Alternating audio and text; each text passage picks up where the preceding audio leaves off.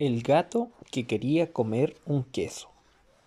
Autor Rafael Quilodrán Valenzuela y familia.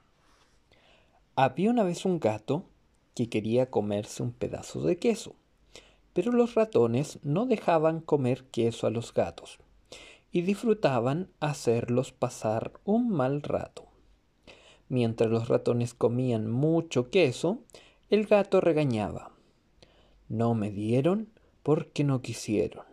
No quisieron porque se lo comieron. Se lo comieron porque quisieron. Quisieron porque se atrevieron.